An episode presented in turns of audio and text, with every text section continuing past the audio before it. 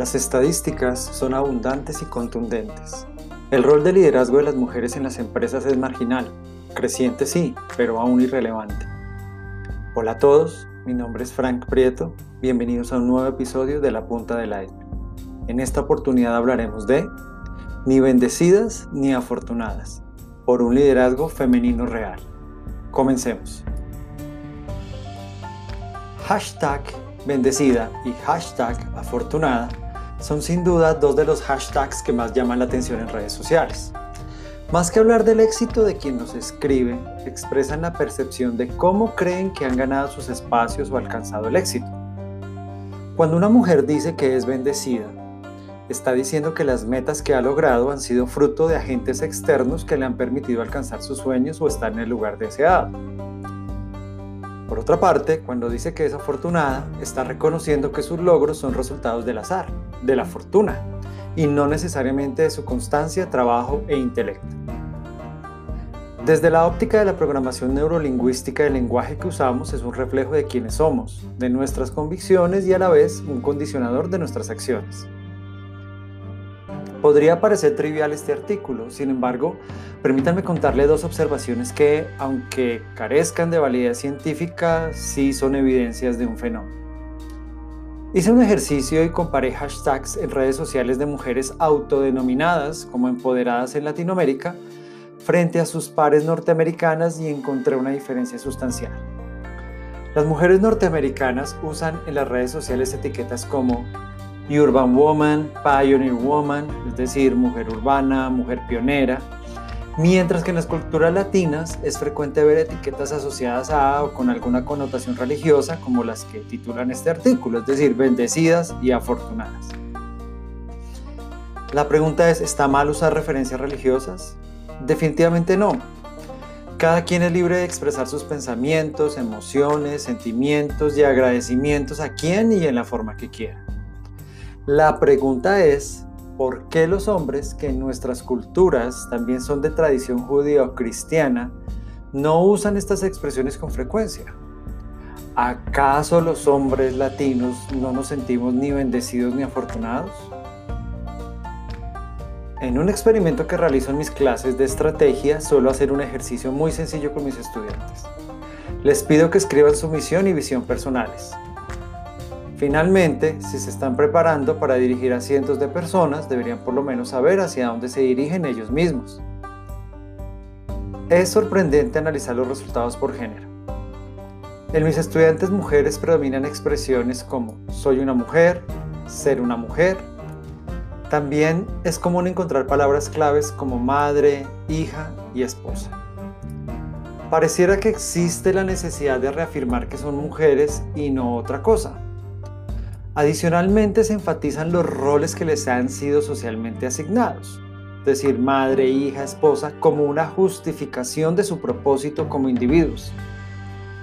Por otro lado, al leer el trabajo que realizan los estudiantes de género masculino, es altamente improbable que alguno incluya frases como soy un hombre o ser un hombre. Es decir, no necesitan reafirmar eso. Y en rarísimas ocasiones he visto que hombres incluyan en sus misiones y visiones personales palabras claves como padre, hijo, esposo o hermano.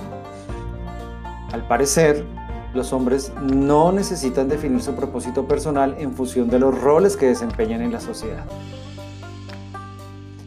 Es importante indicar en este punto que mis estudiantes son personas de clases medias y altas, con educación superior y trabajos formales no estoy hablando de personas que viven en zonas rurales, alejadas del progreso y de la información. Todo esto me ha llevado a una duda razonable. ¿En verdad las mujeres están empoderadas? El movimiento feminista se encuentra en la fase 2 de 3 que he logrado identificar. La primera fue la etapa de liberación, la cual podríamos decir que ya terminó en la mayoría de los llamados países occidentales. Las mujeres tienen derecho al voto, a tener propiedad privada, a estudiar y trabajar y, en términos generales, a definir su propio destino como deseen. La segunda etapa, la actual, es la del empoderamiento. ¿Qué hacer con esa libertad? Aunque existen mujeres muy empoderadas, la realidad es que aún falta camino por recorrer. Persisten prejuicios respecto de si pueden hacer esto o lo otro, temores sobre si son capaces de emprender o ser económicamente independientes y hasta linchamientos mediáticos que juzgan las decisiones reproductivas de las mujeres. Si todos estos temores, prejuicios y juicios persisten en la sociedad, ¿hasta qué punto podríamos decir que en las organizaciones no está sucediendo lo mismo? Las estadísticas son abundantes y contundentes. El rol del liderazgo de las mujeres en las empresas es marginal, creciente sí, pero aún irrelevante. Esto me lleva a la etapa 3, la del liderazgo. ¿Qué espectaculares cambios tendrá la sociedad cuando las mujeres pasen de la etapa de sentirse capaces a efectivamente poder usar sus capacidades? El empoderamiento es la sensación personal de que tengo la capacidad de lograr lo que deseo en la forma que lo deseo. Pero no es más que eso, una sensación, una percepción. El poder personal puede proceder de cuatro fuentes principales.